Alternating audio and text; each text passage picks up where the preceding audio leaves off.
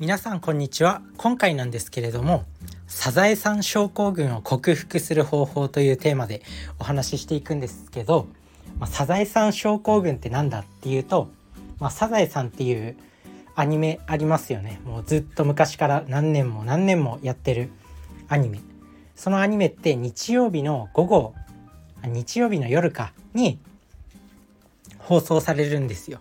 でその日曜日の夜あたりになってくるとそうサザエさんがやる時間になると明日から仕事かみたいな そういう気持ちが湧いてきて仕事行きたくないなみたいな憂鬱だなっていうことになってきます。で憂鬱な気分になるのはやっぱ嫌じゃないですか。でなんで楽しい仕事ができないんだとかいろいろ仕事に対する考え方ってあると思うんですけどやっぱ大抵の人ってほとんどほとんどほとんどの人は仕事したくないと思います。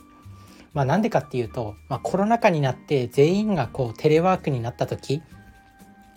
自殺者の割合が減ったんです。もうこれは驚くべきことですよね。だから大抵の人はそういう人間関係とか会社に拘束される時間とか自分の自由な時間がないっていうのがめちゃくちゃストレスに感じてたわけなんですよ。で、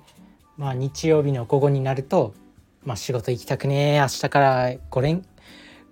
明日から5日も仕事に行かなきゃいけないのかっていうのが大半の人だと思います。まあ、そんなサザエさん症候群を克服する方法なんですけど結論人と話すっていうことです。まあ、仲の良い人と話すっていうことがめちゃくちゃ効きます。で自分自身も、まあ、このサザエさん症候群絶賛毎週なってます。まあねなんで人のこと言えないじゃないかって思うかもしれないんですけどまあみんなと同じ悩みを抱えてる。やっぱりねこう将来はね自分の好きなことをしてお金稼ぎたいって。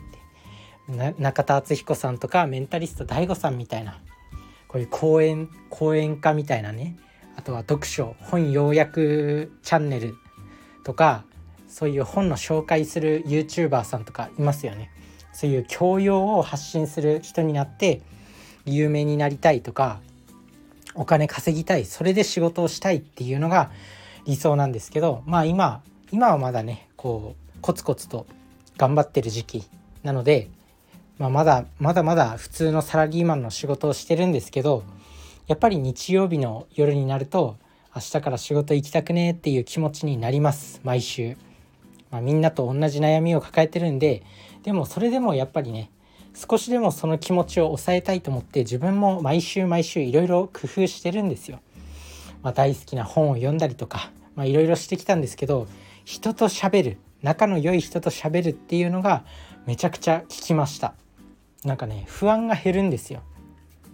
やっぱ人間ってコミュニケーションを主体として生きてきたそういう生き物なんでまあこうなんだろう人と話したり人と触れ合うっていうのはオキシトシンっていうリラックスのホルモン幸せホルモンっていうオキシトシンが分泌されたりとかあとはセロトニンっていうそういう落ち着くホルモンが分泌されます。そうするとうつうつうつとした気分がだんだんこう抑えられてきて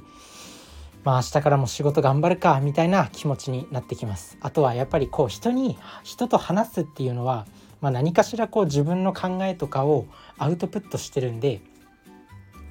まあそれもいいんでしょうねきっと。よく紙に自分の悩みとかを書き出すとメンタルにいいよっていうふうに言われるようにやっぱり何かしらこうアウトプットするっていうことが自分のメンタルにいいんでしょうね。なので是非やってみてください。日曜日の夜、まあ、こうサザエさん症候群になってきたら、まあ、人と話すあとは電話とかでもいいと思うんですよ一人暮らししてる人とかはそんなに友達いないよっていう人とかは、まあ、家族とか、まあ、たった数人でも親友とかがいればちょっと電話をかけてみるとかそれでもだいぶ落ち着くと思うんですよね。自分自身はこの前ちょうどねその日曜日の夜にこう人と会うっていう予定がたまたまできたんですよ。それで人と会ったらあなんかちょっとほっとしたなみたいな。なんだろうこう日曜日の夜に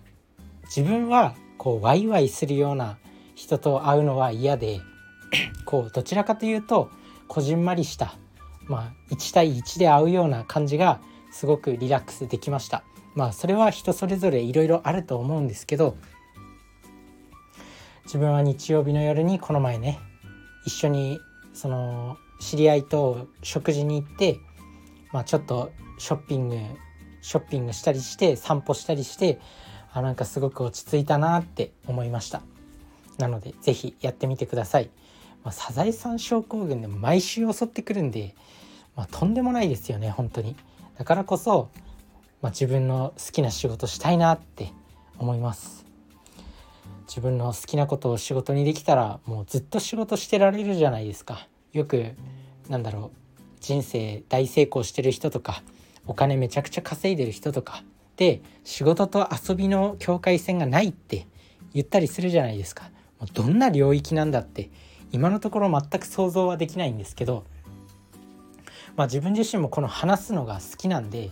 要はこれでお金を稼げるっていうことなのかなって思います。こういうラジオで発信したりしてお金稼げたりとか本を読んだりしてお金稼げるっていうのがまあ自分の、ま、好きなことをしてお金を稼ぐ方法なのかなって思いますね。まあ、それを実際に実現してる人にすごく憧れるし、まあ、一歩一歩着実にもう今日一日を全力で生きていきたいと思います。あとはやっぱり最近自分自身の中でこう人生の目標って階段だなって思っててで自分自身が結構都内都内に住んでて階段を上る機会って多々あるんですよ地下鉄に乗る時とか。で階段でまあ隣にエスカレーターとかあったりするじゃないですか。でよくエスカレーターも利用します。でエスカレーターを、まあ、階段のように登って少しでも時間節約だみたいなことをやってます。まあ同じ考えの人もいるんじゃないかなって思うんですけどエスカレーターをね階段のように歩って登る時とはたまた止まって普通にエスカレーターに乗ってエスカレーターの動きによって上まで運ばれていく時自分は2種類の乗り方があったんですよ。でどういう時にエスカレーターを階段のように自ら動いて少しでも時間短縮で登るかそれともエスカレーターにずっと止まってエスカレーターで運んでいってもらうかその違いって何なんだろう？自分がどうしてそのいつもはエスカレーターをこう階段のように動いて少しでも時間節約しようと思って登ってるのに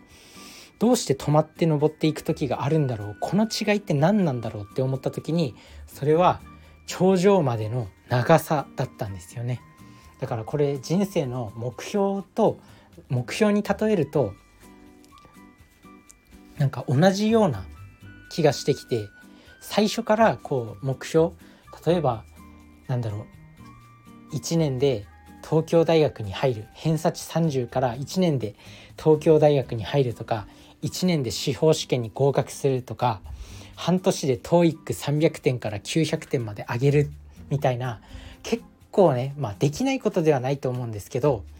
結構ハードな目標じゃないですか。で最初からそういう目標を見すぎるとモチベーションって湧かないんだなって思います。要は目標が遠くにありすぎるともともとのその動く気力がなくなってしまうんですよね。で逆にエスカレーターをこう普通に階段のように登っていく時ってエスカレーターはそんなに長くないんですよ。だから人間ってこう目標が近いと動き出すんだなって思いましただからそういう目標最終目標が大きいのはもちろんいいんですけどその間にやっぱり短期目標とかを作って徐々にこう達成していくっていうのがすごく重要になってくるんだと思います。まあ、最近ねこの気づきを得たんで、まあ、こう自分のその人生に役立てていきたいなって思ってるんですけどまあね今回のお話はまあそうなんだっけ目標達成とかまあそういうのに役立つ、まあ、サザエさん症候群を克服する方法